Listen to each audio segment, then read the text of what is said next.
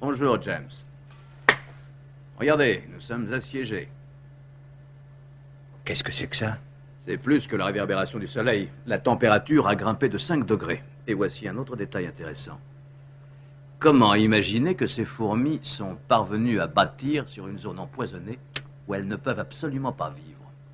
Vous avez dit 5 degrés? Mhm. En une heure et demie. Et le soleil n'est pas encore au zénith. Maintenant, regardez ça. Une heure et demie Regardez ça, je vous en prie. C'est fascinant, regardez. Quelle adaptation magistrale, n'est-ce pas? Nous les provoquons avec un produit chimique jaune, elles répliquent avec des créatures jaunes. Nous allons frire. Question. Que veulent-elles? Quel est leur but? Elles n'en ont aucun. Elles ont fait sauter la camionnette. Écoutez, Hobbs, je suis venu ici dans l'intention de me taper 15 jours de science au soleil. Est-ce que j'ai dit que j'avais envie de venir me battre contre des fourmis? Et pourquoi avez-vous laissé la camionnette dehors?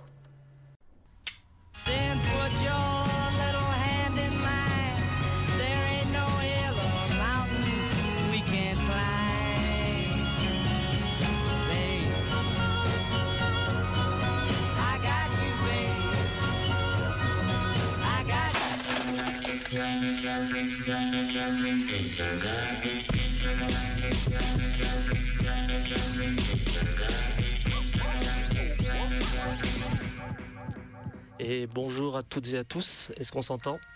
Et on s'entend, On s'entend, ça va aujourd'hui, ok. Miracle. Voilà, et ben vous êtes pour changer lundi 17h sur les ondes de Radio Canu 102.2. Nico, Euh, la plus rebelle des radios. c'est ça, c'est, c'est- on est sur les ondes. Au congrès de futurologie, émission de science-fiction de, la pro- de l'équipe de programmation des intergalactiques. Mais les intergalactiques, qu'est-ce que c'est euh, C'est un festival de science-fiction qui doit se dérouler en avril normalement, si rien ne nous en empêche, Inch'Allah. en 2021. Et c'est un super festival, on est très content de, de- de le programmer tout simplement. Et aujourd'hui nous avons avec nous Sam Cocaille.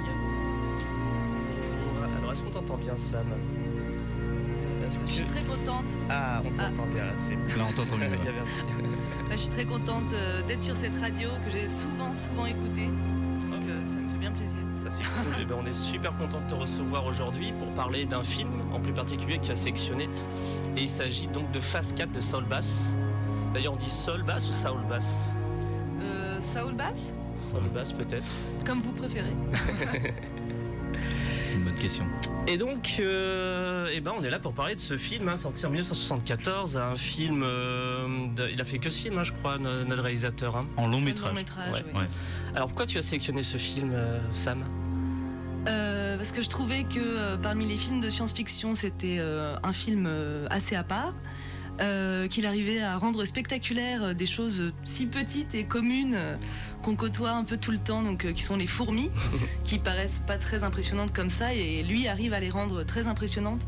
Et souvent les films de science-fiction, justement, c'est plutôt des, des choses assez gigantesques, un peu épiques.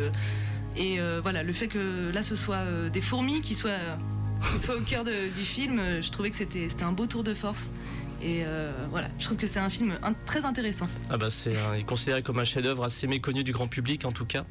Et euh, alors que bah, les amateurs de science-fiction, de gens qui peuvent apprécier ce genre de film, euh, qu'ils connaissent, euh, l'aiment beaucoup. Nous on l'avait programmé en 2014 sur la thématique écologie et science-fiction. Donc on s'était fait plaisir.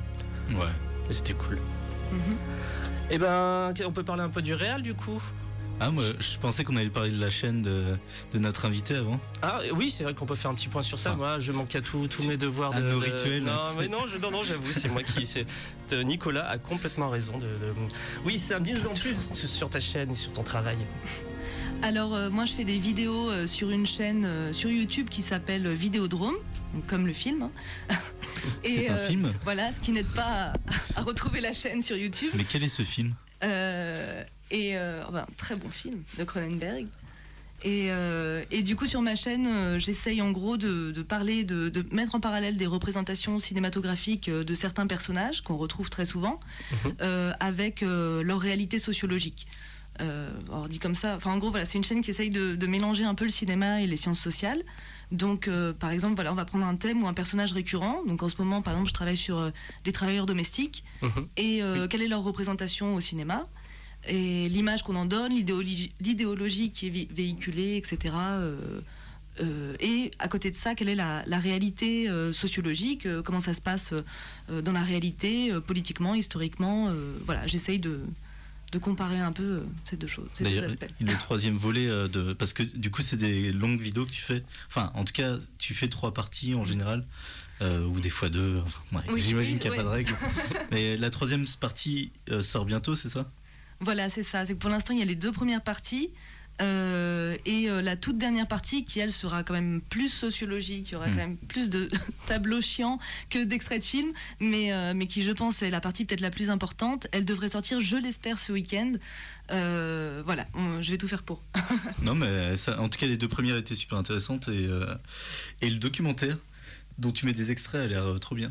Euh, Il y a plusieurs documentaires. c'est- Ouais. Celle avec euh, en 4 tiers avec euh, la, la petite vieille qui travaille dans, dans- pour des riches depuis un moment. Ah, euh, Jean de Maison, euh, Ouais, c'est un c'est documentaire de 97 qui s'appelle Ouais. Jean de Maison, euh, dont je me rappelle plus du Il a l'air très bien. réalisateur. Et elle existe depuis combien de temps ta chaîne du coup? Euh, trois ans et demi à peu près. Enfin, Il me semble que ouais, je l'ai ouvert en 2016. Donc voilà. Donc tu fais partie en tout cas de cette euh, belle team de youtubeurs, youtubeuses, enfin même si on dit plus trop youtubeurs maintenant, enfin, c'est un peu passé de mode. Tu, dis, tu dirais quoi toi d'ailleurs comme Euh, euh, bon, plutôt vidéaste, vidéaste, parce que ouais, je me dis que si demain YouTube euh, c'était terminé, euh, mes vidéos, je fais en sorte qu'elles soient. Si un jour il n'y a plus YouTube, je peux les mettre ailleurs. Donc c'est pour ça que je un parle jamais de oui, que le- d'abonnement ou de choses comme ça dans mes vidéos, parce que je me dis que si jamais euh, je devais partir de YouTube pour aller ailleurs, euh, voilà, j'ai envie que mes vidéos soient juste un format en soi, euh, pas Mhm. spécialement pour YouTube, mais Tu mets pas des, des, euh, petites miniatures avec des titres putaclic Voilà, j'évite ça. euh, je réclame pas, je commande pas des, des likes, mais, euh, mais voilà, je me dis que mes vidéos pourraient être montrées euh, voilà, sur d'autres plateformes s'il le faut. Ah bah, c'est super tout ça. Donc la chaîne Vidéodrome, si vous allez sur le site des Intergalactiques ou en podcast plus tard, euh, tout simplement, on met toujours le lien de nos invités, tout simplement, pour aller découvrir leur travail. Donc il suffira de suivre de là d'où vous venez pour écouter ça d'une manière ou d'une autre. Bah, merci beaucoup. ben c'est normal. Et ben parlons un peu de Phase 4 du coup. Phase 4 Phase 4 Ah merde, c'est pas le bon film que j'ai vu. Non, Ah bon je plaisante. Euh, ouais. Qu'est-ce qu'elle a- encore regardé quoi On est sur la sélection actuellement avec Nicolas et puis d'autres personnes de la programmation, de la programmation cinéma 2021 des Mhm. Intergalactiques.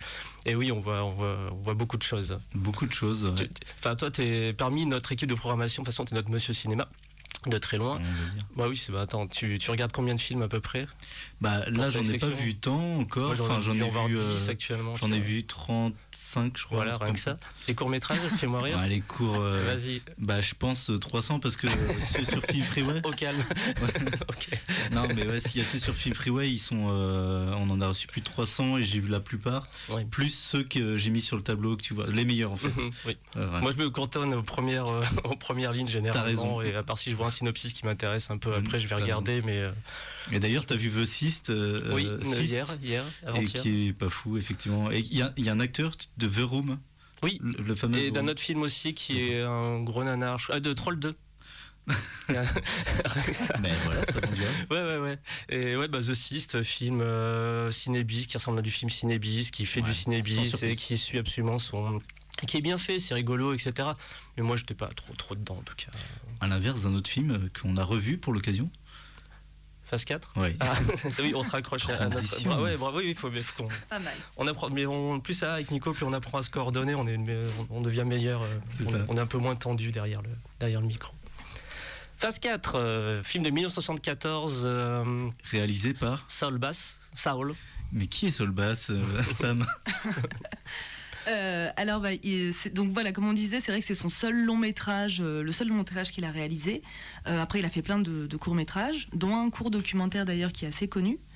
Et Celui avec les yeux au début d'animaux ou pas? Non, moi je pensais à Why Man Create. Qui est euh, des morceaux de- d'animation avec du film, avec euh, euh, des, parties, des parties filmées, des parties stop motion. Enfin bon, il a fait tout un. Mais il est très très créatif. Ouais. Et euh, ouais, il est vachement bien euh, ce cours. Ces autres films, euh, les, les courts, euh, ils sont quasiment tous réalisés avec sa femme, du coup, co-réalisés. Voilà, remarqué Hélène, euh, Hélène Bass, Ouais. euh, effectivement, qui est presque jamais créditée, dont on parle très peu, mais qui a toujours euh, travaillé avec lui.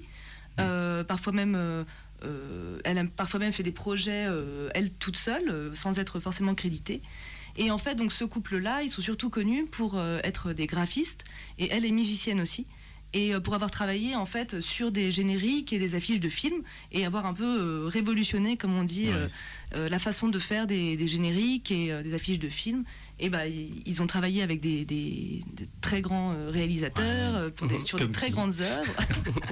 Ah, non, mais il y a Psycho, j'imagine. Ouais, Vertigo ouais, aussi. Vertigo, ça, ça, ouais, ouais, Hitchcock. Ouais, Vertigo, c'est Euh, beaucoup de films avec Scorsese, aussi euh, des films de Preminger, euh, avec Kubrick. euh, oui, Spartacus, Spartacus.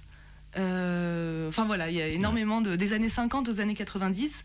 euh, ils ont travaillé avec euh, beaucoup de, de personnes et ils ont fait voilà, ils ont fait des génériques vraiment euh, devenus euh, cultes. Et euh, pareil des affiches de films, par exemple l'affiche de Shining, euh, celle de Vertigo encore une fois aussi, qui, qui sont qui ont marqué les mémoires avec les formes géométriques, euh, les couleurs euh, super vives.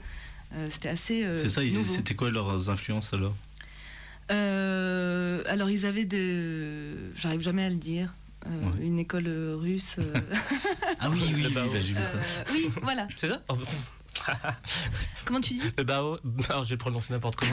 C'est comme, mon accent en anglais, c'est n'importe quoi. Bao, Baos, Baos, Baos. Voilà, Bah, le constructivisme russe. B-A-U-H. Je sais il l'écrire en fait, mais je sais même pas bien le prononcer. Ouais, fait. comme le groupe, quoi. Mais euh, c'est vrai qu'avant, parce qu'il y avait surtout, on mettait en avant euh, voilà, le- les acteurs, euh, les, les- enfin, euh, ouais, on mettait les, les têtes d'affiche, c'était le, Mm. le plus important. C'est vrai que Mhm. lui, euh, il prenait juste des éléments du film, Mhm. euh, et du coup, c'était quand même assez risqué, mais ça a très bien marché du coup. Ouais, ça, ça fait très euh, bah, art nouveau, tout ça, j'ai l'impression. Enfin, je sais pas si c'est lié ou pas, mais euh, ouais. Bah, en tout cas, l'utilisation des formes géométriques, c'est un des trucs euh, qui ca- caractérise bien ces génériques, j'ai l'impression. Oui, oui, totalement. En tout cas, si on, voit, si on connaît les films et les affiches, on les a tout de suite en tête. hein. On, on me dit le, le, l'intro- enfin, le, le générique de Vertigo ou, de, ou même son affiche, etc. Enfin, les, enfin ça, ça marque hein, de toute façon. Oui, c'est clair. Et l'inventivité aussi, euh, parce qu'ils aimaient bien mélanger euh, les genres, l'animation, tu disais, et ils filmaient vraiment des, des choses aussi. Euh, et j'ai l'impression de souvent voir des animaux aussi. Enfin, ils aimaient bien filmer les animaux déjà. J'ai l'impression. Euh, C'est un truc qui revient. Il y a un générique avec un chat. Ouais, ouais, entre autres. ouais. Qui paraît-il était leur chat, le, le chat du Oui, c'est basse. Euh, mais après, je- j'avoue que je saurais pas te dire. C'est possible. hein, Ouais.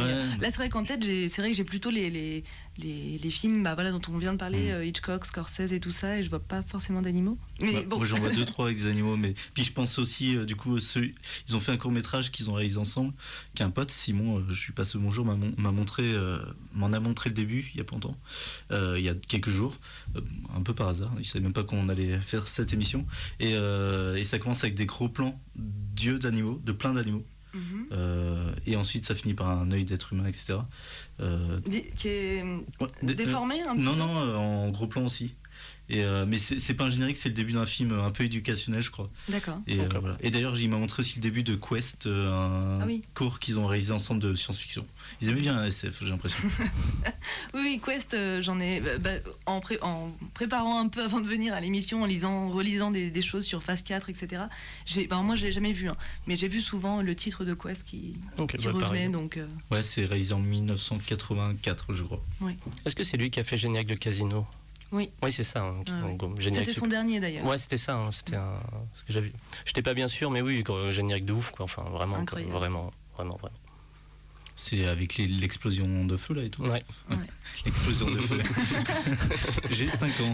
Mais non, mais en plus, c'est vraiment une explosion de feu avec du feu, des flammes. Là, C'était dans l'idée que. vraiment, euh, c'est vraiment Il y a ça. toujours du feu dans des explosions. Oui, mais celle-ci particulièrement. C'est vrai, c'est vrai. Qu'on confond pas avec un Michael Bay, quoi. Alors, bah, du coup, il a plus de talent que Michael Bay, je crois qu'on peut le dire. Oui, bah oui. euh, dans son seul film et c'est dommage parce que je trouve que il déploie euh, bah, genre vraiment euh, enfin c'est un vrai auteur euh, qui déploie des gimmicks qu'on retrouve dans ses génériques et dans ses courts métrages Mhm. et euh, enfin en tout cas c'est un film qui reste impressionnant encore aujourd'hui On que revient bah- sur Phase 4 là? Ouais, ouais du ouais coup. moi, je- Et si, qu'est-ce que ça raconte du coup, phase 4 Euh, alors, euh, bah, ça se passe dans une région euh, désertique des États-Unis où la population et les scientifiques observent que les fourmis changent leur comportement. Les colonies de fourmis, voilà, qui normalement étaient en conflit, se réunissent et commencent à éliminer tous leurs prédateurs. Donc la population commence à, s'inquiéter un peu. Et ce qui se passe aussi, que, qui est assez a comme des phénomènes un peu étranges qui se passent, c'est-à-dire que les fourmis font des constructions mystiques, on va dire, un peu Mhm. euh, étranges, comme des, des sortes de, de totems qui sortent de terre. Ils font aussi des, ces cercles dans les champs. euh, euh, Un carré. comme dans Cygne. C'est un carré entouré d'un cercle. Enfin, un cercle avec un carré dedans, ouais. C'est possible. Vous savez, il y a même la caméra qui tourne pour euh, Ah faire oui, un peu le côté, ouais. euh, du, du carré, et on voit les têtes de moutons à moitié morts. Enfin, un truc que font Ah pas oui, les oui. fourmis d'habitude. en tout cas. Exactement. Pas en Vendée, ni, vraiment. D'Auvergne non plus, après. Et, euh, Au Chili, et voilà, du coup, après, c'est. non, non plus. Et, euh, et donc voilà, après tous ces phénomènes un peu étranges, euh, il y a deux scientifiques qui sont amenés, à- qui vont devoir étudier le comportement de, de ces fourmis. Euh, voilà, deux scientifiques, euh, un qui serait un peu plus, euh, euh, un- je crois que c'est un biologiste, Mm. euh, qui a beaucoup de, qui a, semble-t-il, plus d'expérience et euh, qui demandera de l'aide à un autre scientifique un peu plus jeune, euh, mais un peu plus ouvert d'esprit, on va dire. Et, euh, et ensemble, ils vont essayer de, voilà, de comprendre en cause ce que veulent ces fourmis et aussi de s'en défendre. Et voilà, ils vont pour ça devoir éloigner la population. Euh, et ils vont s'installer dans, cette, dans une base scientifique au milieu du désert. Donc c'est vrai que ça, c'est assez. euh, voilà, on parlait des formes géométriques. Ouais, c'est un, un film euh, avec beaucoup de formes géométriques. Ouais. C'est vrai, maintenant que tu le dis, toi, je sais pas t'en penser, mais mhm. c'est vrai qu'on retrouve ce gimmick aussi, ouais. La tente, elle est, c'est une espèce de dôme euh, à phase, euh, car- enfin, plate, quoi. Ouais, ouais. non, j'ai rien de plus. Non, non, si, c'est Il y a vrai. Il y a, y aussi les routes euh, qui sont euh, les Ouais, routes qui sûr. font des, des- des quadrillages. Euh, Il y a les galeries des fourmis, bien sûr. Ouais. Il y a euh, Les bon, totems, plein de- quand ils tombent dans le les trou, là, totems. c'est vraiment un trou carré avec des petites euh, fenêtres limite. Mhm. En tout cas, j'avais noté sur les premières minutes de film, on voit beaucoup de fourmis. Et, et c'est marrant parce que le film essaie de nous faire comprendre ce que font les fourmis. C'est genre parfois on a l'impression qu'elles discutent, qu'il y en a une qui fait un truc, etc. Puis qu'elle perd faire d'autres trucs. Et il y a vraiment, C'est vrai, vraiment je pense que c'est se cabrent. J'ai noté, sur mon cahier beaucoup de fourmis. Pascal, on voit beaucoup, beaucoup de de fourmis. là. Ça fait beaucoup. Non mais ils essayent, enfin, le, le- en tout cas le, le sol, et, enfin Saoul, essaye de, de retranscrire une narration avec des fourmis, donc qui Ouais. raconte rien parce que ce sont des fourmis. Oui, en mode documentaire presque. Oui, c'est ouais, ouais, et, euh, mais je, il essaie de vraiment raconter un truc, donc c'est un peu de comprendre, etc. Mais oui, on, on voit qu'elle s'organise en fait.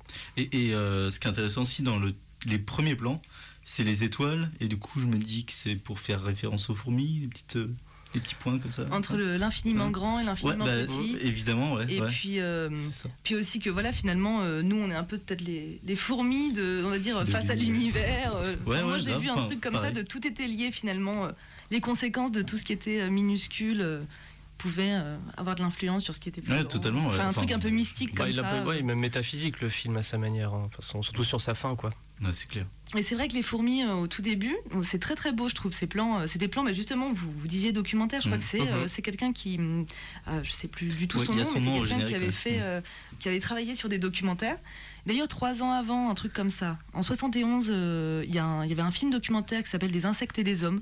Alors que j'ai pas vu non plus, mais j'ai vu des extraits euh, et qui en fait filmait euh, les, les insectes comme ça de très très très près, donc vraiment la tête de la fourmi Ah, avec l'œil de la fourmi euh, et, et donc voilà, trois ans plus tard, ils reprennent en fait des images vraiment documentaires, effectivement de, de vraies fourmis, mais sauf que elles sont filmées de tellement près que voilà, il n'y a, pas besoin d'aller chercher des monstres en plastique ou je sais pas quoi. C'est vraiment, elles sont super impressionnantes. Il y a une lumière qui est super belle, qui fait aussi que elles sont, elles sont ouais un peu épiques. Enfin, je sais Ouais, pas comment ouais. dire, mais elles, euh, elles sont impressionnantes quoi pour des fourmis. Et moi qui suis euh, caméraman de base, je me demande comment ils ont fait. Enfin, genre, à quoi ressemblent les caméras qui servent à filmer les yeux de fourmis en gros plan? Parce que du coup c'est quoi? Ça ressemble à quoi c'est- ça? Enfin c'est impressionnant quoi mais je pense euh, ah mais avec un microscope ouais mais euh, il y a des endroits où euh, ouais franchement c'est c'est ça ça m'interroge je serais curieux de voir un peu les optiques qu'ils ont utilisées euh, les espèces de d'optiques euh, mises sur des enfin de les espèces de microscopes qu'ils ont dû mettre sur des caméras pour euh, pour filmer comme ça Ouais, ça doit être très ouais. Intéressant. ouais. un petit making of de Phase 4 ça serait ça serait pas mal d'ailleurs Bah, du coup, on peut parler du Blu-ray qui est sorti chez Carlotta Ah, il y a très peu de temps. Euh, et ben, j'ai écouté l'émission euh, Mauvais Genre qui revenait il y a en début de saison sur, sur le film. Et, euh, et oui, il y, a le DVD de Carlotta qui est sorti. Donc à regarder parce que c'est un super Blu-ray, enfin un DVD Blu-ray. Et il y a des making of de ouf, des interviews. Ils ont même chopé la fin alternative. Oh, que j'ai pas que j'ai pas vu moi-même, mais euh, il y a une fin alternative quoi qui existe. on aurait dû, j'aurais dû l'acheter. Ouais, c'est enfin et puis un bouquin dedans. Enfin Ouais. c'est euh, c'est un très bel objet. Pour, pour faire un peu de pub à Carlotta pour ce très beau travail qui a été fait autour, de, autour du film. Donc il est achetable dans tous les Amazones de France. Non, je plaisante. je- le regard. Non, dans tous les petits magasins qui ne Euh, demandent qu'à Ou commander directement chez l'éditeur. Hein, Carlotta, ils font la vente Ouais, en ligne, ça fonctionne très bien. hein. Ouais, les sites d'éditeurs, ouais. ça marche bien. Ah ouais, Pareil il pour le chat qui fume, tout ça. ouais. Et euh, en tout cas, ouais, très beau, très beau Blu-ray du coup pour le, pour le découvrir en, en bonne qualité. En tout cas, c'est un film qui, a, un- qui prend un compte que contre-pied complet Mhm. les films d'animaux. Bon, qui étaient plutôt géants des années 50 par exemple il y a Vem le film de, de fourmis euh, géantes et euh, qui est vraiment beaucoup plus minimaliste et beaucoup plus introspectif sur sa, sur sa, sa narration. Enfin c'est un film de monstre concrètement. C'est-à-dire une espèce vient envahir l'être humain qui doit se défendre d'une manière ou d'une autre et euh, là, on n'est pas du tout sur des grands effets, etc. À part si Michael Bay donc, se mettait au travail pour, pour le réadapter. Quoi. Est-ce est-ce qu'on serait pas dans le la veine post-apo euh, des années 70 justement où euh, on est dans du pré-apo là? Ouais. un peu Mhm. et, euh, et dans cette veine euh, écologiste aussi euh, on avait parlé on avait invité quelqu'un on avait parlé de, de Soleil Vert tout ça j'ai Oui. l'impression que c'est un film qui est un peu dans c'est un film de science-fiction des 70, Ouais. on reconnaît la patte, on C'est reconnaît ça. un peu l'image, etc. C'est juste, euh, c'est vrai que c'est, euh, bah, voilà, comme dans les années 70, c'est voilà, c'est le moment où euh, bah, l'écologie arrive dans le, Mhm. sur le champ politique, où ça commence à, à- voilà, on débat à l'international pour la première fois des enjeux de l'environnement, etc. Donc ça commence à peine. Et c'est vrai qu'à ce moment-là, bah, voilà, le, le film sort vraiment, je crois que c'est deux ans, un truc comme ça, après le. je ne veux pas dire de bêtises, mais je crois que c'est le congrès des Nations Unies, le tout premier congrès des Nations Mhm. Unies pour parler euh, voilà, des, des enjeux écologiques. Donc euh, c'est clair que ça s'inscrit vraiment voilà, de- dans, dans cette époque-là. Et et, euh, il y a aussi bah, le, ce qu'il y avait justement dans ces films de monstres des années 50, donc la peur du nucléaire, etc. Mm. Là aussi, je trouve qu'il y a quand même il y a beaucoup de références, des espèces de... de bah, bah, c'est voilà, peut-être des références encore au nucléaire. On est encore euh, quand même dans la guerre froide dans les années Mhm. 70, la course à l'armement, etc. Et euh, il y a aussi euh, quelques références, donc le- le- le- l'espèce de liquide jaune euh, qui est projeté contre les fourmis, comme une sorte de de- d'attaque au gaz. Mhm. Enfin, il y a une scène comme ça très particulière. ouais avec les fermiers Comment avec les fermiers tu veux dire Oui, Ouais. oui. Oui, en plus, qui sont dessous. Ouais, ouais. euh, euh, euh, Il y, a- il y a- il y a beaucoup de scènes comme ça où, pareil, oui, je crois qu'il filme, alors, je sais plus, la lune ou le soleil, qui, res- enfin, qui, qui- qui a l'air très menaçant. Enfin, il il y a quand même euh, pas mal de signes comme ça. Alors, c'est pas un film, pas, voilà, comme euh, Des monstres attaquent la ville. Mhm. euh, Zem, Vem, ouais, c'est ça. Parce que je- qui, qui voilà, c'est pas directement des, c'est pas des fourmis génétiquement modifiées ni rien, mais il y a quand même une menace euh, un Il a- peu. Il y a la paranoïa peut-être. Enfin, de- Ouais, ce que tu dis, euh, c'est peut-être ça. Enfin, le côté euh, paranoïaque de la guerre froide, etc. Mhm. Et du nucléaire. Ouais.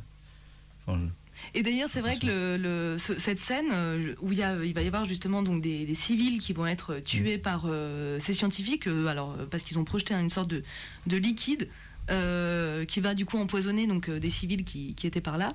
Et euh, c'est vrai qu'on voit qu'à ce moment-là, les scientifiques, donc les humains en général, sont, très, sont montrés comme très individualistes et ils se fichent euh, Mhm. de voir des, des cadavres. Enfin, ils sont pas plus émus que ça. Bah, on, a, on, a, deux. on, a, ouais, on a deux personnages justement. Enfin, surtout que c'est ce qui est intéressant, c'est de voir quel rempart a l'humanité contre cette invasion fourmillesque euh, incompréhensible.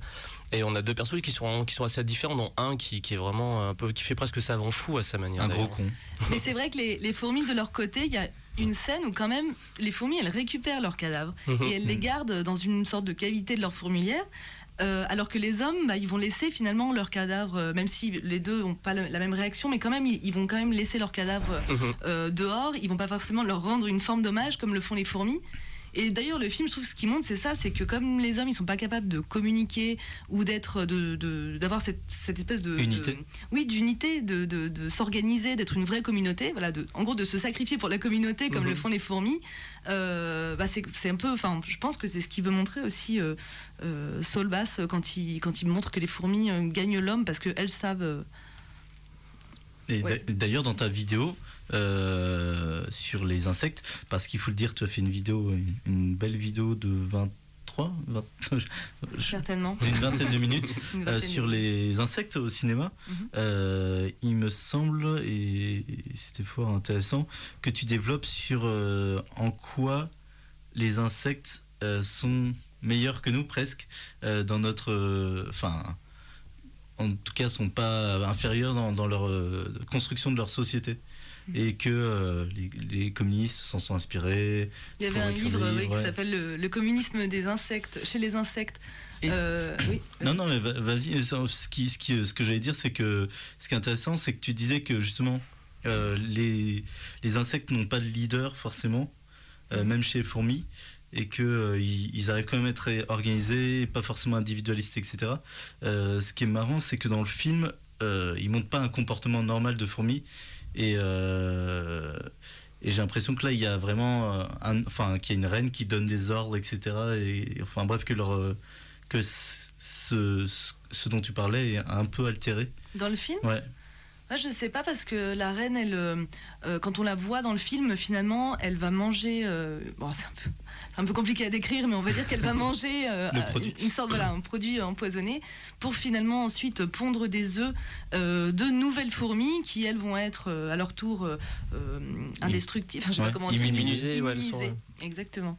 Et, euh, et donc du coup, euh, je voyais dans cette reine qu'elle avait aussi une fonction, qu'elle était une travailleuse aussi euh, parmi les autres fourmis. À mon avis, je sais pas si s'ils avaient réussi parce qu'ils veulent atteindre la reine, euh, parce qu'ils se disent si on détruit la reine, on détruit la colonie. Mhm. Mais finalement, ils se rendent de- rapidement compte que ça ne sert à rien. Euh, Il y en a un des deux qui va vouloir le faire et l'autre va lui dire non mais c'est trop tard. C'est c'est pas euh, c'est pas parce que tu, tu vas atteindre la reine que tu vas arrêter ce qui est en train de se produire. Donc effectivement que voilà les fourmis, même si voilà bon Mhm. bah euh, euh, la reine a une fonction elle aussi, c'est pas euh, comme dans notre vision humaine où le roi et la reine, on- tout le monde travaille pour eux. Et, et d'ailleurs les, les fourmis, on dit tout le temps qu'elles sont travailleuses, etc. Mais en fait, il y a plein d'études qui montrent que en fait la, la moitié de la colonie très souvent euh, se balade. N'est pas for- exactement, n'est pas forcément, c'est pas forcément des bourreaux de travail. c'est pour ça que souvent il y avait cette idée de d'organisation sociale un peu parfaite, dans le sens où il y a une division du travail, mais en même temps, on- tout le monde ne travaille pas tout le temps euh, chez les fourmis. Et... Sans plus les termites du coup qui elles vraiment tout le monde travaille etc. Ouais. Ah, je savais pas du tout. Ah, j'avais beaucoup lu Bernard Ah ouais. Werber quand j'étais adolescent. Mais pareil. Mais moi, au collège, j'étais fan de, des romans Les Fourmis, je crois, on en avait parlé. euh, Ouais, ouais, Toi moi, aussi, je- tu moi, je- lisais Les Fourmis. ouais, ouais, j'ai j'ai lu ça lu 50 fois quand j'étais gamin. quoi. Ça Bah. C'est- euh, bah après, Werber, c'est c'est bien jusqu'à un certain point, quoi. Ouais. Mais euh, moi, quand t'es gamin, c'est super bien. Ça t'intéresse justement à la nature, aux insectes. euh, à C'est une bonne choses. intro pour adolescents, mais tu reviens quand tu vieillis, tu lis d'autres trucs, tu reviens assez vite. Euh, Ouais. Du coup, ça paraît Ah ça bah, assez limite, quoi. Mais, mais du coup, euh, trois romans Les Fourmis, enfin la trilogie des Fourmis, Mhm. est cool parce que notamment, ça, ça, il se met dans la vision, dans, dans la tête, enfin sur une partie de la narration, il se met dans la tête d'un- d'une fourmi. Euh, ou de Oui, plusieurs il y en a une. Ouais, il y en a, il y en a une après les petites histoires entre Ouais. fourmis, etc. Et du coup, euh, c'est trop cool. Mais c'est surtout, c'est inspiré vraiment de, justement de leur fonctionnement, etc. Ouais, il avait, il avait Ouais. scientifiquement travaillé dessus, effectivement, donc il avait plein de données, etc. Et, euh, et bon, Ah bah j'irai voir. Ouais. Ça Ouais, m'intéresse. c'est- bon, le premier livre des fourmis, je pense, que- enfin, je lisais quand j'étais gamin, du coup, je lisais beaucoup. Ça doit se lire super rapidement, j'imagine. Ouais, moi, c'est le deuxième que je préfère. Ouais, pareil, c'était Ouais. le jour des fourmis est meilleur, ouais. Le premier est sympa, mais le deux est meilleur. Voilà. Le, 3, le 3 est un peu long, et puis il s'épand. Et toi, t'aimes bien les insectes, du coup, euh, je pense, pour avoir choisi ce film-là, etc. Dans la vidéo, on a l'impression que tu aimes beaucoup les insectes et que tu voulais leur, euh, leur rendre euh, un peu ce qui leur appartient. Ouais, j'aime bien. Je sais pas si j'aime particulièrement les insectes. Enfin, je trouve ça très intéressant, ça c'est sûr. Mais ce que j'aime bien, c'est justement c'est ces choses. on a tendance toujours à s'intéresser au très très grand, au très très impressionnant, euh, au, au fantastique, à ce qui voilà, ce qui ce qui euh, ce qui est toujours très spectaculaire. Et finalement, voilà, les insectes qui sont si petits, et voilà, moi qui aime bien euh, justement toute l'imagerie des monstres et toutes ces choses-là. Et finalement, euh, à nos pieds, on les connaît pas très bien, et il y a plein de, de- de petites créatures euh, dont on s'inspire pas mal finalement. hein. Quand on regarde tous les, toutes les créatures qu'on a au cinéma, dans toutes les fictions, euh, voilà, les, les insectes ont, ont rien à leur envier. euh. Ouais, ils ont des super pouvoirs, limite. En plus, sans, ouais, sans ouais. oublier les acariens, quoi. Qui ont vraiment des têtes de monstres. Ah oui. Ah bah totalement. Alors, ouais, il y en a- Et on est couvert de milliards d'acariens. il y en a, ils ont des pinces pour euh, couper la tête des autres pour pouvoir les bouffer. Enfin, c'est. Enfin, c'est Ah, mais il y a des guerres, hein, sur nos corps. Ah ouais, de ouf. On est des champs de bataille. Là, c'est la guerre des mondes sur nos corps. Mais moi, je déteste ces insectes. Enfin, je, je- je les respecte. Je les tue pas, euh, etc. Forcément. Mais je déteste ces insectes. Je suis vraiment. Enfin, ça me met très mal. Et notamment. Oh, après, je suis pas forcément très à l'aise non plus. Ouais. hein. Je les trouve très intéressants. euh, je peux voir 15 000 documentaires, mais quand ils sont chez moi, je suis pas non Bah, plus. euh, Ah ouais, moi, Déjà en documentaire, moi, euh, tu vois, les fourmis, ça passerait bien. mhm. Je crois que c'est. Il y a ce côté-là, le fourmi, c'est un insecte qui dégoûte moins que les autres. Mhm. Enfin, pour plein de gens en général, je veux dire, que beaucoup de gamins aiment bien et n'en ont pas peur. Et, euh, mais par contre, mon pire insecte pour moi, c'est la menthe religieuse. Et je peux te redire que revoir euh, phase 4, euh, une certaine scène a été difficile pour moi. D'ailleurs, j'ai un peu vu sauté. euh, la chose surgit des ténèbres? Euh, Je l'ai pas vu, justement. non, mais.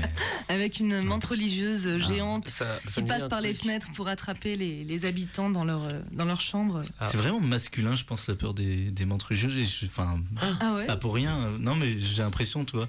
euh, bah, non, mais tu sais, pour son côté. euh, je sais pas si c'est euh, si c'est juste moi euh, et que ça n'a rien à voir avec le fait que je sois un mec euh, qui déteste les menthes religieuses ou c'est lié à euh, un inconscient euh, sur le fait euh, bah, bah, qu'elle bouffe euh, l'homme, etc. euh, je sais pas. En tout cas, je trouve Ah, juste je- visuellement. euh, que c'est un insecte horrible. Ouais, Ah, c'est pour ça que je disais ça. C'est mais... pour ça que j'ai fait. Mais, mais du coup, euh, non, enfin, juste personnellement, je, je déteste les menthes religieuses. Et si vous aimez pas les menthes religieuses comme moi, euh, sautez là, une certaine scène. Je vais vous proposer de passer un petit extrait. Ouais. Allez, euh, je l'ai appelé Papote au bout du lit. Quand, c'est- quand ils sont sur le lit, l'un sur- au-dessus de l'autre, en train de papoter. James. Si j'ai manqué de bon sens et de raison durant les grosses chaleurs, je vous prie de m'excuser.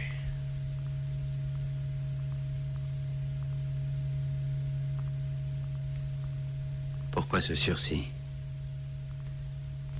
Elles nous font rôtir le jour. La nuit, elles nous défient de sortir. Je me demande dans quel but. Qu'est-ce qu'elles veulent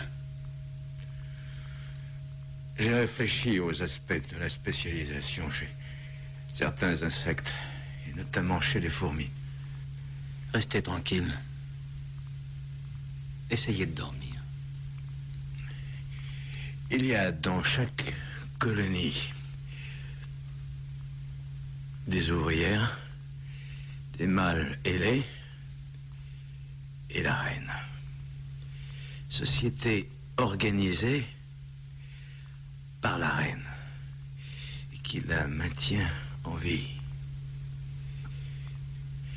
Elle est l'âme et le cœur de leur communauté. Elle est au centre de tout. C'est elle seule qui parle. Si elle mourait,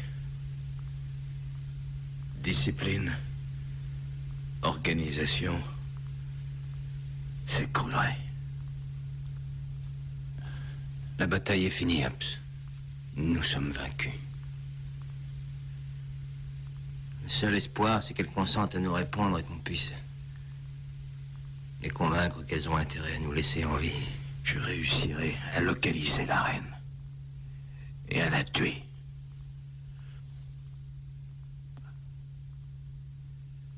Enclencher le traceur sur sa voix quand elle parlera.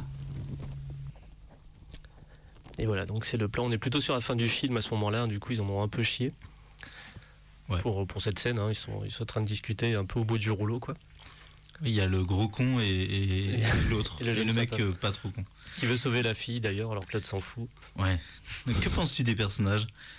Euh, moi, il me fait beaucoup penser, donc celui que vous appelez euh, le con, qui est celui donc, qui est le plus vieux, Ouais. euh, qui s'énerve très vite. Alors lui, il est plutôt, lui représente celui qui veut vraiment dominer la nature, euh, qui veut que l'homme soit toujours euh, au-dessus. Et alors que l'autre, il va, voilà, il va un peu plus douter, il va avoir un peu plus de- d'empathie, il va vouloir communiquer. Donc euh, ils vont avoir Mm. ces deux aspects-là. Et moi, je sais pas vous, mais moi, ce, le plus vieux et le plus euh, têtu, il me fait vraiment penser, à, enfin vraiment, il me fait penser à euh, Kint dans Les Dents de la Mer. Ah, Euh, celui qui, qui pète un câble et qui casse la radio à un moment donné Mhm. parce qu'il veut absolument retrouver le requin. Et lui, c'est un peu pareil, c'est-à-dire quand l'autre dit bon, c'est bon, on a perdu un hélicoptère, on s'en va, euh, l'autre va tout casser Mhm. euh, et va péter un câble en disant non, faut, faut continuer, on doit détruire la reine. Et euh, donc il a ce côté aussi. euh, euh, voilà, il, il a beaucoup d'orgueil, il va absolument euh, vaincre ses fourmis. Quand l'autre, plus raisonnable, lui disait déjà il y a un moment, bah faudrait peut-être qu'on rentre. Donc euh, il me fait penser à, voilà, au personnage des Dents de la Mer. Bon, pas du tout les mêmes films, mais Il y a le. Enfin, dans Les Dents de la Mer, après, c'est vrai que le personnage est plus attachant et, euh, et un peu plus émotif, on va dire. Plus dominé par ses émotions. Ouais. Euh, alors que dans phase 4, il y a vraiment un côté presque inhumain. Enfin, c'est le rationaliste, euh, le, le côté science, mais science euh, qui, qui en perd son humanité, ouais.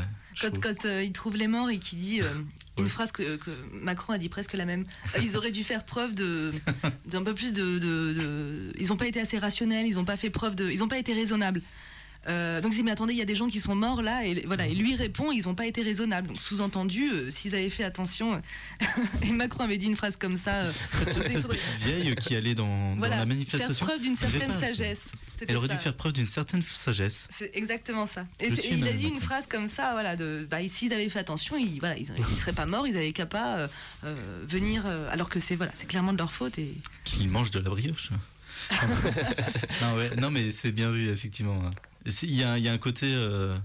Ouais, enfin, le personnage est vraiment antipathique, du coup. on on, on, on s'en rend pas trop compte au début, parce qu'en plus, c'est le narrateur de- du tout début. C'est lui qu'on suit, euh, donc on va un peu inconsciemment se dire que, ok, c'est lui le héros. Ouais.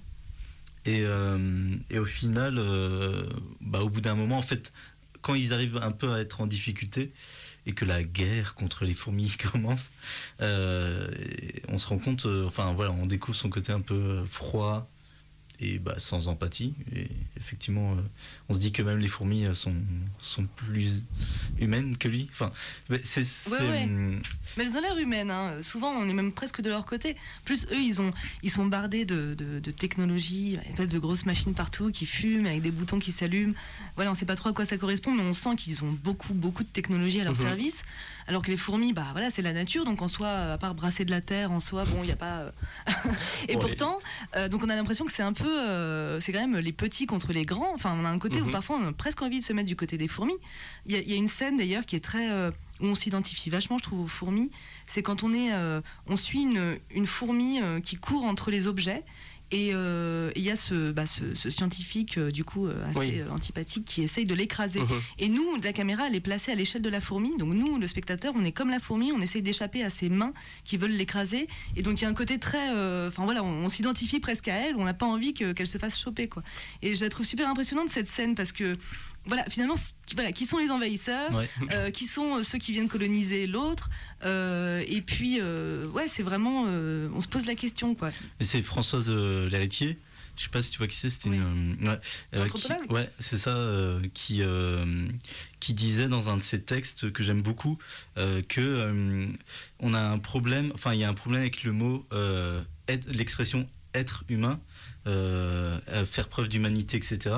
Parce que elle partait du constat que euh, ce qu'on attribue à faire preuve d'humanité, etc., c'est des concepts qui existent chez les animaux. Donc euh, l'entraide, voilà, la fraternité, tout ça, etc.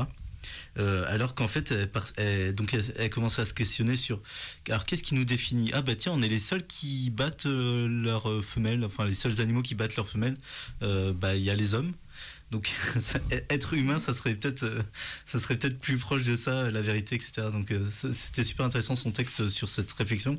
Et euh, il me semble effectivement que, enfin moi ça m'a fait penser à ça en regardant le film et me dire que bon bah finalement euh, on n'est vraiment pas mieux et, ce qu'on érige nous comme euh, des euh, des, choses bien, enfin de- des bienfaits de l'humanité, c'est pas ce, enfin voilà, ce qui nous définit n'est pas forcément ce que l'on croit. Oui, totalement. Oui, oui, je, vois tout à fait. euh, et c'est vrai que bah, c'est ce que, justement, dans, Mm. dans ce film, ce côté euh, vraiment euh, l'opposition tout le temps, hein, Mm. ceux qui sont très individualistes, ils se disputent tout le temps, donc il y a ce côté, ils savent pas communiquer, alors que les fourmis, entre elles, il n'y a aucun problème. Euh, voilà, elles se sacrifient les unes pour les autres, elles sont vraiment euh, voilà, super bien organisées.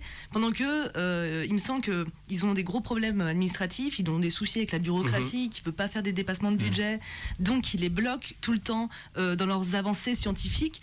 Donc les humains sont, pas, voilà, sont complètement désorganisés, ils s'entraident Ouais, c'est clair. pas du tout, ils se disputent tout le temps. Et à côté de ça, voilà, les, les fourmis, elles, elles, sont, voilà, elles font preuve d'un altruisme tout le temps, et c'est pour ça ce qui les rend assez invincibles face aux humains. Est-ce que c'est un film communiste? Alors, Bah, Il y a des gens qui. moi, je pensais que ça, ça pouvait être aussi une préquelle à Starship Trooper d'une certaine manière, du coup. Pas mal. Je saurais pas dire. Et c'est où, euh, pareil, les insectes sont. euh, Oui, c'est- ben, ce sont des insectes de l'espace qui se battent des contre des marines humains, etc. Et, euh, Euh, Et on est. un L'avant-guerre en mode plus guerrier, forcément. Quoi. plus- on est- Tu l'as vu, ouais, Starship Troopers? Ouais, Ouais, ça oui. fait longtemps. Et c'est vrai que dedans, les insectes sont. Bah, ils sont, sont des êtres sensibles et, et Oui, pas qui ont une vie, qui se, font, ouais. qui se font envahir et qui, répliquent euh, aussi fort qu'ils peuvent. Quoi. Et après, il y a toute la communication de guerre qui se met en place pour, euh, pour se battre contre l'ennemi commun. Quoi. Mm. Mais, euh, mais c'est c'est un peu grossir le trait, j'avoue. Non, non, c'est intéressant. Et- C'est vrai. Du coup, il y a la figure de, de cette jeune fille aussi, cette adolescente qui est recueillie, euh, fille de, de fermier. euh, comment tu le. Comment tu vois son rôle dans, dans l'histoire et dans, dans ce, que, ce que veut dire le film? Euh, bah, c'est une bonne question. Je veux- vu que je parlais justement qu'ils savent pas se sacrifier les uns pour les autres, bon, je veux pas dévoiler la fin non plus, Non. mais euh, la seule qui fera preuve d'un certain sacrifice, ce sera elle. C'est vrai. Et euh, finalement, je- bah, après c'est mon interprétation, hein, peut-être que c'est pas du tout ça, mais j'ai l'impression qu'elle en est presque récompensée d'avoir fait ce sacrifice. Alors voilà, voilà, je ne veux pas révéler la fin, donc, mais, mais finalement, elle est la seule. La seule, disons, de, des trois qui, a, euh, qui est capable, elle, de se sacrifier pour les autres, qui est capable, euh, voilà, de, pour faire avancer la communauté, elle se comporte un peu comme les fourmis finalement. Mhm. Et euh, mais après voilà, je dis ça, mais en même temps, euh, quand j'y repense, au début, euh, elle se laisse aller par ses instincts. À un moment donné, elle casse quelque chose, enfin, elle- Oui, elle- sans réfléchir. Elle est pas très organisée elle non plus. Donc je sais pas, c'est une bonne question. Oui, à côté, les fourmis ont tué son cheval. Quoi. Oui, c'est vrai que Ah, les grands-parents n'ont rien à foutre. Alors, le cheval. Ah, mais, je- ah, mais- mais j'avais la mort quand le cheval est mort. J'adore les animaux. Ah bon Non, mais ouais, c'est c'est vrai que. Mais dans, dans la tente, effectivement, il y a ce côté intéressant que on, on a dans une petite tente finalement, enfin, une petite, c'est relatif, mais euh, dans ce petit espace, on a trois êtres humains qui sont dans l'incapacité de, de communiquer entre eux. Euh, ils font chacun leur truc dans leur côté. Et, euh, et chacun a un point de vue différent. Enfin voilà, il y a, y a cette. euh, c'est très, c'est très juste, j'avais pas vu du coup. Merci. Mais euh, c'est- une belle analyse. Encore, euh, Sam, quand il y a vidéo. Non, non, je j'avais pas. pas vu comme après. Je pense qu'il y a plein de lectures aussi. hein, je- Oui, oui, c'est c'est aussi un film très contemplatif, très, très lent, mais sans être, sans être ennuyant. Ouais. Et euh, très, très visuel, quoi. Enfin, c'est, euh, je trouve que enfin, pour la revue donc, ce matin, mais j'ai pas le regarder trop, trop avant l'émission, euh, c'était. Ouais, j'étais dans les images, on me dit, ah ouais, mais c'est ouf, quoi. Enfin, vraiment, il. Il y a toujours un peu ce grain qui ressort. Enfin, non, c'est du scope, je sais même pas. Non, celui 35, ouais. Enfin, forcément, celui 35, mais c'est. euh, par deux secondes, j'ai l'impression que c'était du 4 tiers, mais pas du tout. Ouais. Et, euh, Ça aurait pu. ça aurait pu, ouais. Ouais, ouais. Et euh, ouais, ouais, les images sont folles en tout cas. J'ai vraiment, vraiment réadoré retrouver cette ambiance que j'ai pas vue depuis quelques années, quoi. Et puis sur le, le côté forme géométrique, moi ça me. Enfin, je sais pas, j'adore. Euh, j'adore quand il y a des formes. Et du coup, le film me régale là-dessus avec, euh, on disait le chant, euh, les espèces de. Enfin, c'est pas de ruches, mais les espèces de totems bâtis dans le Mhm. désert qu'il trouve. Du coup, le, le film est impressionnant aussi sur les visuels qu'il offre là-dessus et qui donne vraiment une ambiance très très particulière et ouais, qui fait un peu. qui montre si une autre espèce était devenue intelligente, ce qu'il pourrait faire comme, comme, euh, enfin voilà, ça se projette un peu dans l'esprit de, euh, tiens, je serais architecte d'une autre espèce, tiens, qu'est-ce que je ferais, Ouais, etc. ouais, ouais, c'est Et vrai. euh, je pense que c'est un- c'était un bel exercice euh, et qui est assez réussi. Oui, oui, totalement. Et d'ailleurs, il y a, il y a un. euh, donc à la, vers la toute fin, il Ouais. y a un plan justement de, qui est très très beau euh, où il y a des fourmis. Donc en fait, alors ça aussi on n'en a pas parlé, mais c'est vrai que euh, les fourmis elles sont filmées euh, vraiment à la même euh, échelle de plan euh, que les hommes. Mhm. Donc euh, enfin si, remarque on en a parlé, c'est quand on dit qu'elles sont filmées de très très près, euh, mais on n'a pas forcément, voilà, on a l'impression de, de- elles sont oui mises à la même échelle que, que les êtres humains. Ouais. Euh, et donc du coup, ce qui fait que bah, à la fin, en fait, on, enfin, il y a un plan comme ça qui montre les fourmis sur leur totem, je dirais, en tout cas sur des espèces de pierres, et qui sont, euh, voilà, qui ont l'air d'être de la, de la taille d'un être humain. Enfin, c'est l'effet de caméra, bien sûr, elles gardent toujours leur petite taille, et il est très très beau. Je sais pas si vous voyez, Ouais, euh, c'est vraiment euh, parce que c'est donc c'est- le final, donc c'est quelque chose qui est quand même assez euh, ouvert. hein. Ouais, il y en a qui peuvent dire c'est un, ça finit mal, d'autres qui peuvent dire ça finit bien. Je pense que ça dépend. euh, finalement, c'est pas, pas si clair que ça. Mais, euh, mais disons, il y, a- il y a beaucoup, voilà, il y a beaucoup d'images comme ça qui, qui se, qui arrivent et qui sont très euh, différentes les unes des autres, qui sont un peu, je sais pas comment on pourrait dire ça, euh, très coloré, très Ouais, il y a enfin, psychédélique, oui, il y a ouais, une espèce de ouais. montage très stylisé. euh, ah, c'est ce à quoi tu penses? Ouais, ouais, totalement. Ouais, ouais, que c'est, un peu plus expérimental. euh, Ce final-là, euh, ça part un peu dans tous les sens, dans le bon sens du terme. hein, mais euh, Mais Ouais, c'est- c'est ce qui marque, hein, de toute façon, tu ressors du film en disant tiens, je viens de voir vraiment un truc atypique en tout cas et qui, euh, qui marque, enfin vraiment, vraiment. Quoi. Et euh, déjà, enfin, je me demande comment ça a pu être produit avec un message pareil, avec une fin, avec ce genre de message à la fin. ça n'a pas marché du tout. euh, Bah, ouais, non, bah. Du coup, parce qu'ils avaient fait une affiche un peu gore. euh, C'était un comble quand même que ce soit pas lui qui réalise l'affiche de son propre film, vu qu'il était quand même euh, celui qui a fait euh, voilà, parmi les Oui. plus grandes affiches du cinéma. Et euh, en fait, apparemment, c'était une commande de ce que j'ai lu.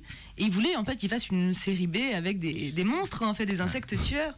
Et d'ailleurs, voilà, sur, sur l'affiche en fait originelle, originale du film, euh, il y a une main trouée de, de sang Mhm. euh, qui, qui présente un film très gore. Alors que je crois que dans le film, il n'y a pas une goutte de sang. Non. Euh, il me semble que j'ai Non, il y a des, il y a des souvenir de- trous à des moments enfin, qui ont été faits qu'on voit il y a un par- trou dans une main. qu'on Il y a va, un trou qu'on dans va une faire, main, qu'on va faire dans, dans les, par les fourmis, mais il n'y a pas de sang. Enfin, c'est pas gore à aucun moment, en tout cas, c'est sûr. Non. C'est c'est des blessures, quoi. Après, il y a des références. euh, C'est ce que, ce que est plutôt sympa aussi dans ce film, qui est voilà un film de science-fiction, mais qui a aussi des, il y a des références un peu à l'horreur. Il y a aussi des références au western. Donc, Mhm. ce côté justement, tiens, bah, le voilà le- l'envahisseur aussi de l'espace. euh, et euh, et voilà, le côté un peu plus film d'horreur, c'est peut-être justement, bah, voilà, les, les- que l'endroit soit, que le- les populations soient parties. Je crois qu'il y a une scène où il y a tout Mhm. qui est renversé autour de la maison. Ouais. Euh, voilà, ces fourmis qui, qui sortent d'un corps, mais en même temps, c'est pas. euh, ouais, c'est pas. Il y a pas de sang, quoi. Il y a pas de, de Oui, oui, diffusion de sang. C'est pas. Voilà, ça se veut pas gore du tout. C'est sûr que les gens qui devaient rentrer dans les salles pour regarder ce film en disant tiens, t'as vu l'affiche, on va voir un Ouais. film de monstres, ils ont dû faire what the fuck, qu'est-ce que je suis en train de regarder, quoi. ça a dû vraiment leur faire bizarre, quoi. Ouais, c'est ça. C'est, c'est, en plus, c'est, c'est très, j'allais dire Kubrickien, quoi, un peu dans l'approche du, de, de son cinéma, quoi. Euh, un peu minimaliste, euh, assez calme, lent. euh, ouais, du coup, ça installe des ambiances, ouais. etc. Il fait 1h24, je crois, Vraie, vraie ambiance. Et il est même pas très Ouais. long, hein. 1h24. Ouais, c'est ça. Il sait, il sait vraiment très très bien et dans ses génériques, dans ses courts-métrages, installer une ambiance aussi. Je trouve qu'il y a un vrai talent là-dessus aussi. Ah oui, oui, complètement. Complètement. Et euh, un autre truc que je trouvais intéressant sur ce film, euh, bah, c'était le rapport à la guerre. Ce qui est, ce qui est marrant de prime abord, c'est qu'on se dit un, un film sur des fourmis qui attaquent les humains, ça fait pas très peur comme ça. Et ça paraît surtout ridicule. Et le film arrive à jamais l'être. Ah oui, oui, totalement. Et d'ailleurs, ce que je trouve aussi surprenant, c'est que les personnages, très vite, euh, le prennent au sérieux. Hmm. Alors que moi, je, je me, serais, je me serais dit qu'il y aurait peut-être une période plus longue où les personnages vont dire Bon, quand même, c'est des fourmis, quoi. On sort, on les écrase, puis c'est terminé, on rentre chez soi. et là, il y a ce côté où très rapidement, ils, ils prennent la menace au sérieux. Et euh, effectivement, et nous, les spectateurs, on le comprend parce qu'on a vu que bah, voilà, le pauvre cheval euh, avait euh, malheureusement pas survécu à- aux attaques des fourmis. Mais, euh, mais c'est vrai que ouais, ils, ils vont tout de suite prendre ça très au sérieux, alors que ça aurait pu être tourné un peu en ridicule. Genre, bah oui, on va shooter dans la fourmilière et c'est terminé. Il n'y a pas de, pas de quoi en faire une histoire de cosmos, de totem. mais euh, Ouais, ça, ça me renvoie à l'émission qu'on avait fait sur Jurassic Park.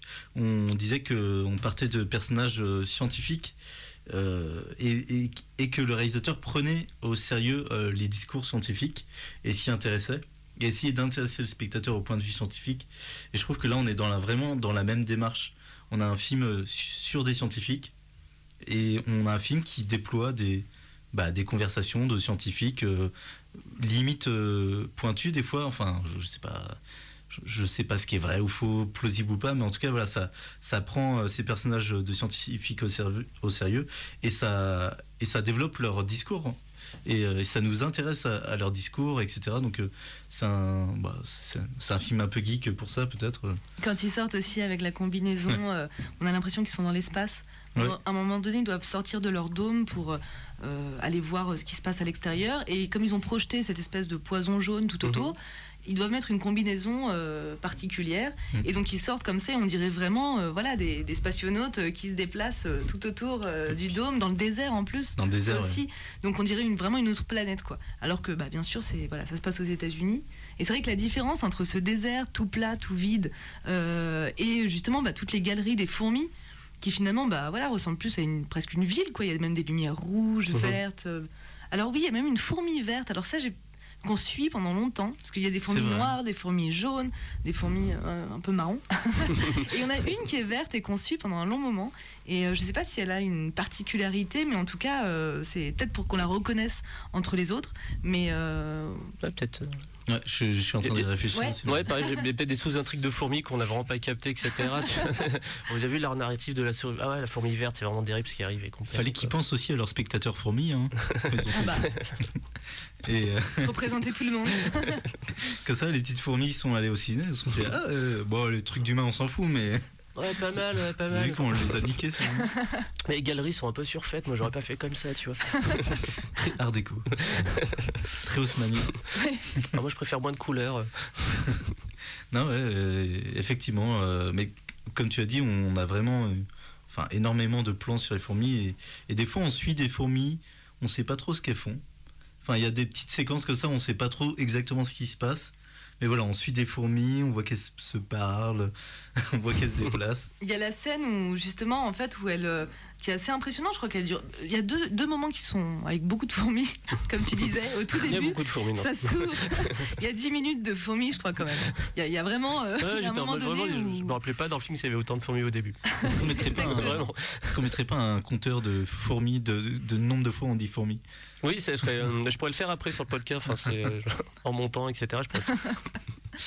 Et, euh, et oui, de- je me rappelle plus du Ah oui, si, il y a une autre séquence du coup où on voit, euh, on est dans les galeries avec elle, et là en fait, en fait, elles ont un petit, ce morceau encore une Oui. fois de poison jaune, Ouais. et c'est cette fameuse scène où en fait elles se passent, euh, euh, elles morceau. se font le relais voilà de, de ce poison et elles en meurent en fait, donc elles, elles traînent sur quelques, on sait pas, centimètres, mètres, elles traînent le poison jusqu'à l'autre, euh, puis elles se laissent mourir, etc., etc., jusqu'à la reine. Donc c'est là où en fait on montre qu'elles se sacrifient une par une.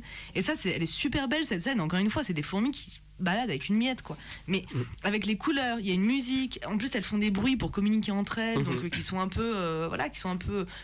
Je trouve pas que ça fasse, que ce soit anxiogène ou que ça fasse tellement peur, mais c'est assez fascinant en fait. Ça beau ces, ces soldats qui vont se sacrifier pour la cause? Hein, Ça Bah, ferait c'est bander des, des, des dictateurs. hein. ah oui, ils se sacrifient pour leur pour la bien Pour, commun. le- le- ouais, pour la communauté. Et à la fin, euh, bah, finalement, c'est leur union et leur sacrifice qui font que. Bon, je raconte pas la fin. Ouais. Comme si on n'avait pas deviné. Attention, spoiler. Non, euh, du coup, c'est un film qu'on peut regarder en ayant eu tous nos spoils. Là, je crois que ça gâche pas trop euh, l'expérience, il me semble. Ah oui, oui, Ouais. de toute façon, moi je pense qu'on m'aurait dit la fin, euh, c'est pas du tout dérangeant. C'est, pas- le voyage qui compte. C'est beau. Julien de, de la. Euh, ta ta ta. Qu'est-ce que. je- Ah, Et, euh, hmm, non, non, j'avais une question que j'ai failli à moitié oublier pour changer. Euh, pas une question, mais une remarque. Euh, oui, aussi, quand on parlait de, des couleurs qui sont projetées, etc., il y a aussi le côté euh, l'humain qui recolore la nature. Enfin, c'est euh, toujours dans ce, côté très visuel de la réalisation, avec les formes ce désert, etc. Et aussi ce changement de couleur, d'environnement qui est fait, ça donne toujours un effet assez dingue en fait. Hmm. C'est voilà, c'est- c'est pas une question. Non, non, mais on peut jeter nos observations. J'ai noté une observation aussi en regardant le film. Je sais pas si vous avez remarqué, mais dans les. C'est un podcast. Et je sais pas si vous avez remarqué, mais dans les films de science-fiction, quand ils montrent une base scientifique, il y a souvent le même bruitage. Et là, il y a ce bruitage euh, où il y a à moitié des bruits de bulles. Il y a un petit. Non, vous Ah ouais, non eh ben, si vous voyez Ah, le mais- film, euh, chers spectateurs, vous penserez peut-être à ça en voyant cette scène. Mais euh, moi, c'est pas le bien. premier film où il y a, où y a ce, ce délire de. On montre une base militaire et il y a ces espèces de petits bruitages euh, un peu rigolos. très, très science-fiction années 70, voilà. Donc il y, avait, il y avait ce bruit qui est dans la bande, dans la base de son, etc. d'Hollywood. Il faisait ouais, t'as le son, euh, ouais, d'accord, je te le mets là. Je suis sûr l'avoir entendu plusieurs fois, quoi. Mais ça, je vois, je ce que tu veux dire. ouais. euh, on, on ressent bien le fourmillement aussi. euh, il y a plein de petits trucs comme ça. euh, faudrait y prêter, plus attention, Et- évidemment. ouais. mais- pour des gens qui font des, des génériques, donc des choses très visuelles, euh, bah, Sholba c'est Nbasa d'habitude. Euh, bah, là, c'est un film qui est aussi euh, extrêmement travaillé sur le son. Et voilà, ça aurait pu être une crainte un peu euh, de leur côté qui mettent sous sur le visuel, mais euh, je trouve qu'il y a un travail rare sur le son, euh, enfin qui est rare dans les Ouais. films de science-fiction. Oui, oui, je suis bien d'accord. Je trouve que c'est vraiment, euh, c'est vraiment intéressant ce qu'ils ont réussi à faire. Et puis justement, c'est impressionnant que ce soit le, le, même si voilà, ils ont beaucoup d'expérience bien sûr et ils ont énormément de, ils ont euh, euh, beaucoup de- d'expérience au moment où ils font le film déjà, mais effectivement c'est impressionnant que ce soit un premier long métrage. euh, voilà, c'est quand même, euh, c'est bien dommage que c'est été le, le Ouais. seul. Oui, c'est étonnant Mais- ça. hein, ça, on- Mais en tout cas, oui, c'est vrai qu'ils ont vraiment réussi à faire quelque chose, euh, voilà, qui, bah, qui restait quoi. Et d'ailleurs, oui, pour, euh, j'y pensais, pardon, parce qu'on parlait de l'affiche tout à l'heure. euh, c'est vrai qu'après le, le le fait que ça a été euh, voilà présenté comme une série B, qu'il y a eu ce- voilà toute cette affiche, la déception du public, etc. Et ça, je ne sais pas si vous, vous vous savez pourquoi lui a pas pu faire la- l'affiche de son propre film. Est-ce que c'est parce qu'il voulait vraiment le vendre comme un truc euh, gore ou? Attends, Euh. je l'appelle, on va lui non, non, je- j'ai aucune idée, personne. Tu cherches ton Moi, j'arrive. Pourquoi je le basse bah, Je en... crois qu'il est mort en plus. Bon, euh, en tout cas, les gens auront deviné. Que... Ah bon Euh, Mais elle aussi. Ah non, elle est pas morte, je crois. Et elle a. J'ai vu qu'elle a 97 ans, elle- Hélène Basse. Ah bon, on peut essayer de l'appeler. ouais. Bon, on peut essayer de l'appeler si elle l'entend encore. Mais je pense que les gens auront compris qu'on est trois à recommander le film. Parce qu'on a déjà parlé de films qu'on recommandait pas toujours. Ouais, c'est les pro- c'est les Donc, euh, producteurs qui avaient euh, dit ça pour, Ouais. faire un- pour vendre plus en mode horreur, etc. Enfin, il n'y a, pas- y a pas trop d'explications, enfin, de ce que j'ai trouvé très rapidement Oui, sur, ouais. sur les internets. C'est- Pour le vendre. Ouais, les producteurs. Ah, ils savent, Ils savent vendre. Ah, les producteurs. C'est c'est un problème euh, récurrent encore, je trouve, euh, dans les bandes annonces de, sur certains films, des fois, de, de mal vendre le film, de donner le mauvais ton, etc. Et ce qui peut amener à vraiment être déçu pour les gens. Enfin, je trouve que c'est vraiment une, des pires euh, idées euh, encore aujourd'hui de- d'essayer de vendre le film autrement que comme il est. Parce que les gens seront déçus, ça fera forcément mauvaise presse. Après, moi, ça m'est arrivé aussi Ouais. de voir des bandes annonces d'un film en me disant Ah ouais, je verrais bien une série B un peu euh, nulle. Et en fait, c'était complètement autre chose. Et euh, je me suis fait avoir, mais j'étais bien contente euh, de découvrir un truc que j'aurais pas forcément. Mieux. Mais ça, c'est voilà. Ça, c'est peut-être. C'est plus ça, rare, ça arrive pas tout le temps. Parfois, bon, on peut se dire Bon, non, c'était pas du tout ce que je voulais voir. Mais. Ouais, Il y a certainement des gens qui ont été très bien, euh, que- agréablement surpris et, et certainement si aujourd'hui on considère, par exemple, bah, pour euh, reprendre euh, Phase 4, que c'est un film aussi culte et qui nous plaît autant, Mhm. euh, je suis certaine qu'encore aujourd'hui il y a des gens qui se sont dit, bah tiens, je vais télécharger ce film en se disant, bon, ça va être un truc avec des fourmis tueuses euh, qui arrachent des- la chair des, des gens, etc.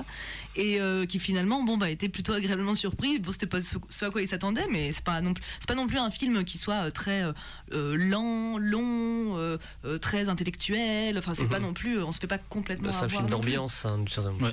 Enfin, il y, a il y a un côté vraiment ambiance c'est général.